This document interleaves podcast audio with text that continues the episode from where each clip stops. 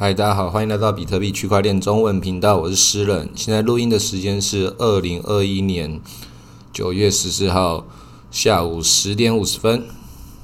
啊，比特币的价钱现在四万六千点，以太币的价钱也是三千三百多点。哦，这个在上礼拜的时候我到台北的时候，刚好经历了一场这个大跌，那很多人又吓出一身冷汗，不只是冷汗，整个屎尿都出来了。那个。全网有四十二亿美金被爆仓哦，真的是很可怕。然后本人也是贡献了几千美金在里面啊，跟大家一起一样被爆仓。啊，那个有一些玩家跟我一样，那个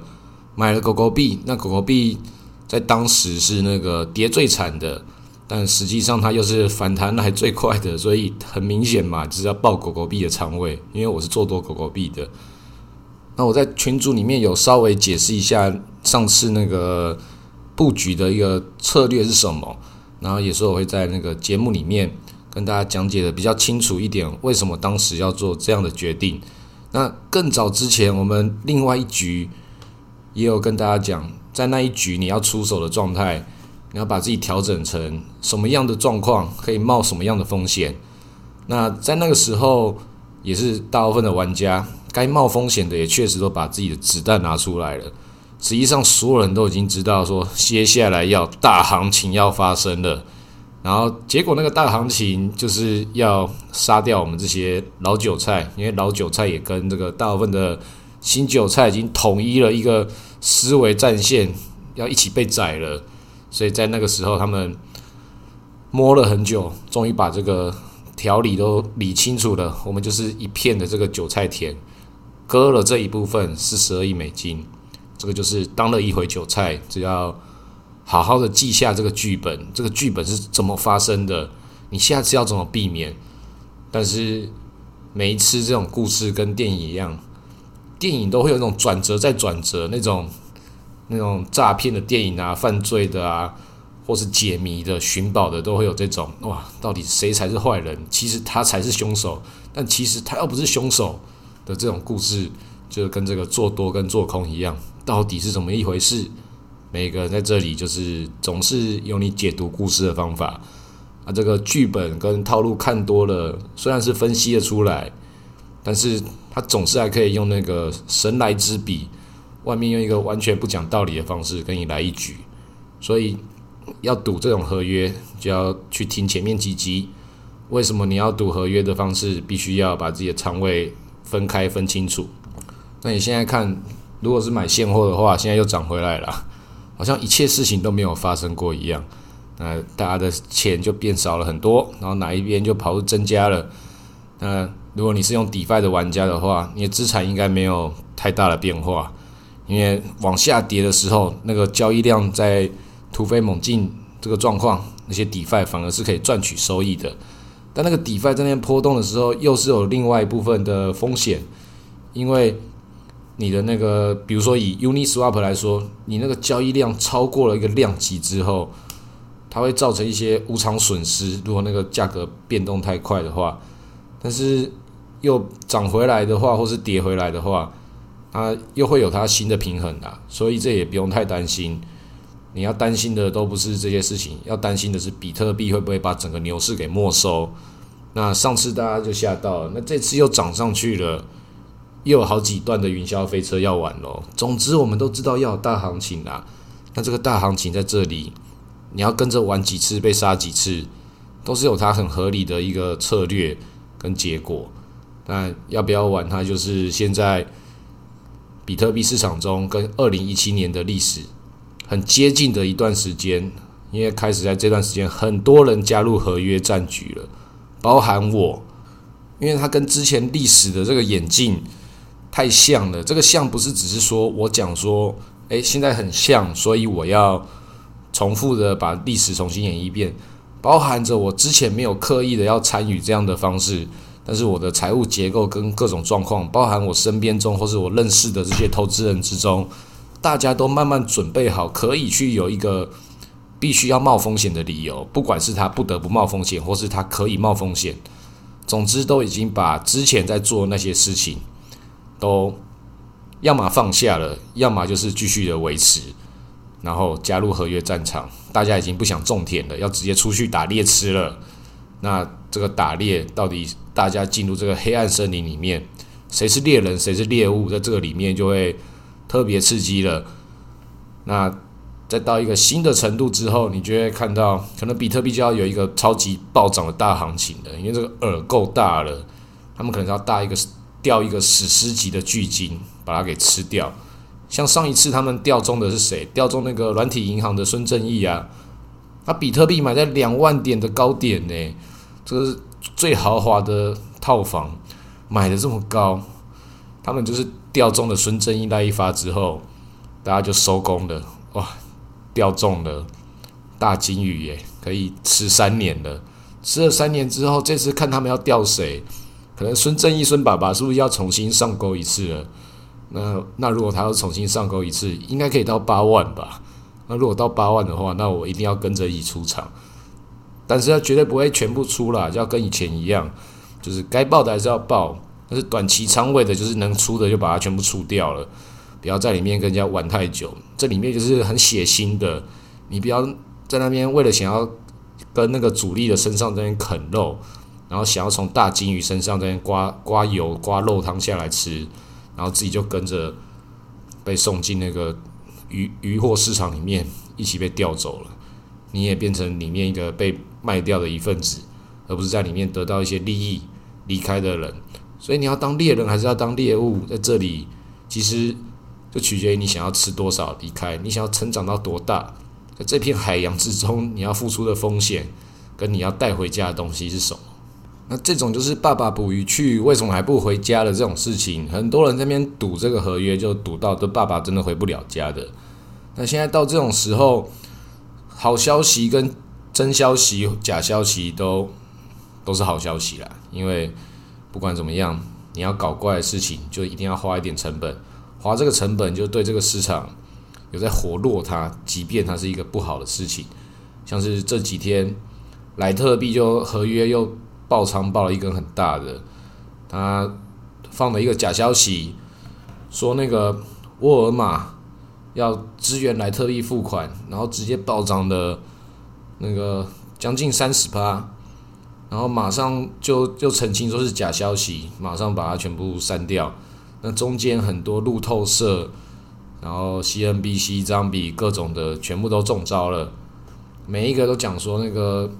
转贴这个大家都期待的好消息，那实际上它就是坏消息，因为它是假的。那我们社团中也有告诉大家这个事情，第一时间告诉大家这个消息发出来的时候是什么，但是马上告诉大家疑点在哪里，因为官方沃尔玛。上面没有这个这个资讯，再来是沃尔玛他自己比较合作的区块链，其实是那个 V 券微链，那微链也是跟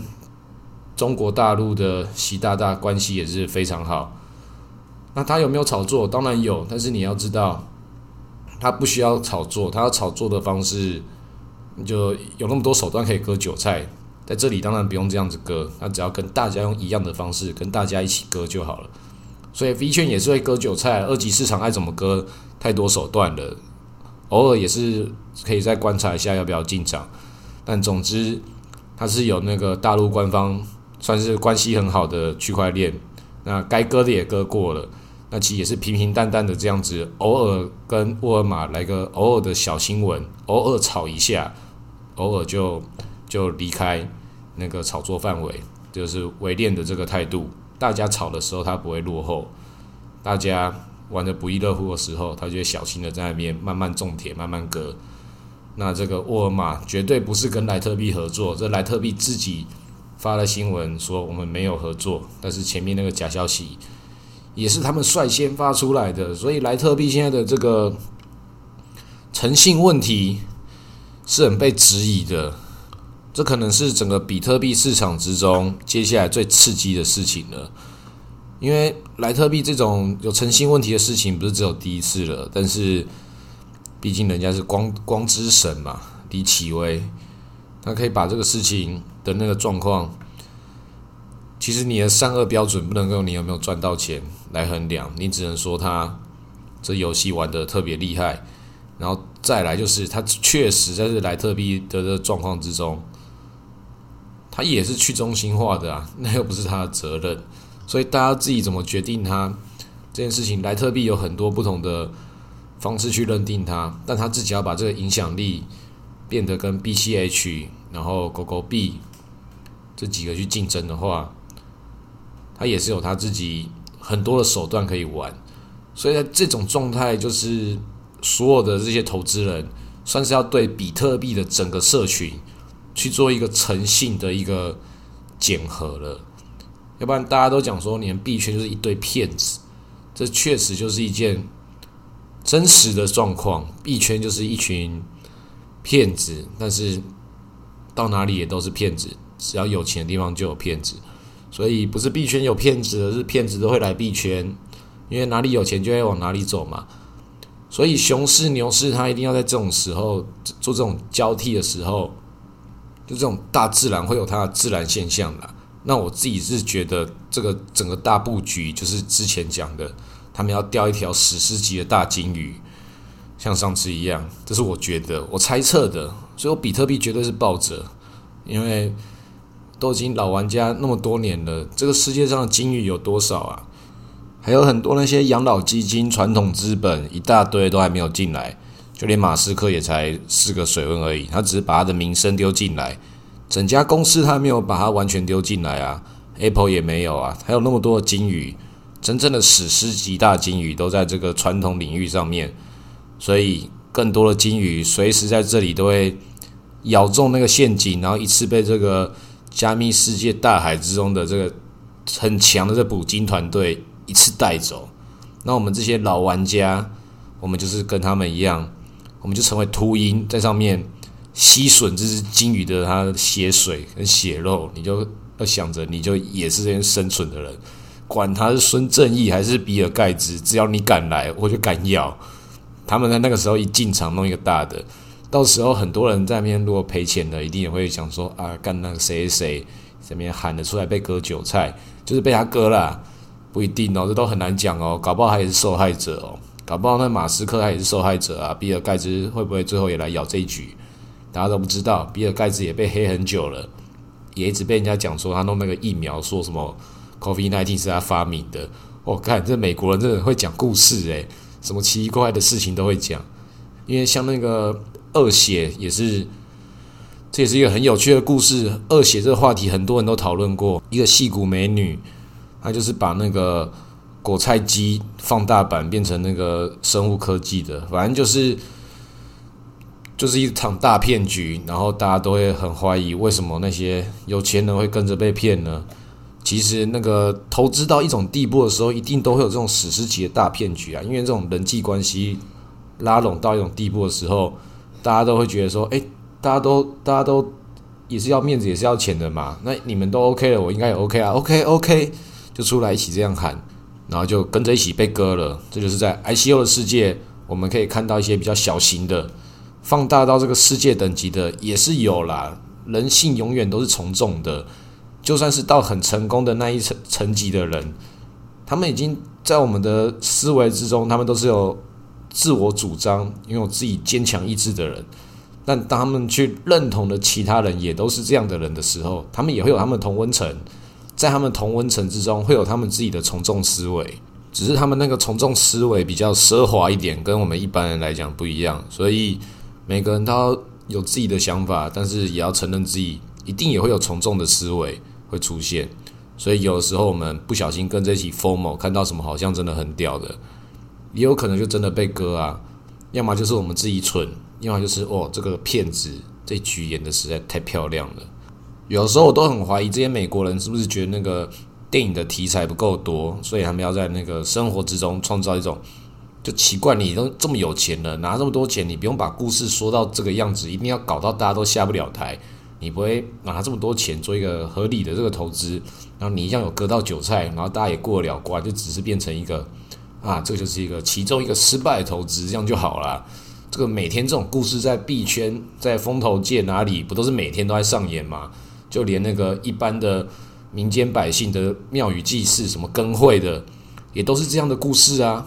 所以这种一次要把事情搞得这个上新闻，还有人写纪录片、写书的这种人，一定都是为了要表演啦。他们到底是不是真的要为了骗钱？我都觉得是很需要被人家关注，所以就是要来一场大的，然后把大家的钱都收割掉，觉得完成他的史诗级壮举。这种一定要把它做成什么 NFT 啦，要不然的话搞这种东西啊，一次捞到这么多大金鱼耶，真的是不简单。反正。蠢人跟我们都一样，有钱人也会犯蠢，我们一般人也会犯蠢。反正就抱着比特币就对了，看哪一只大金鱼会看到比特币这个饵来咬，然后它犯蠢了，那些其他捕鱼人会自己把它收割走，我们就跟着这个主力一起收割，一起吸吸金鱼的血就好，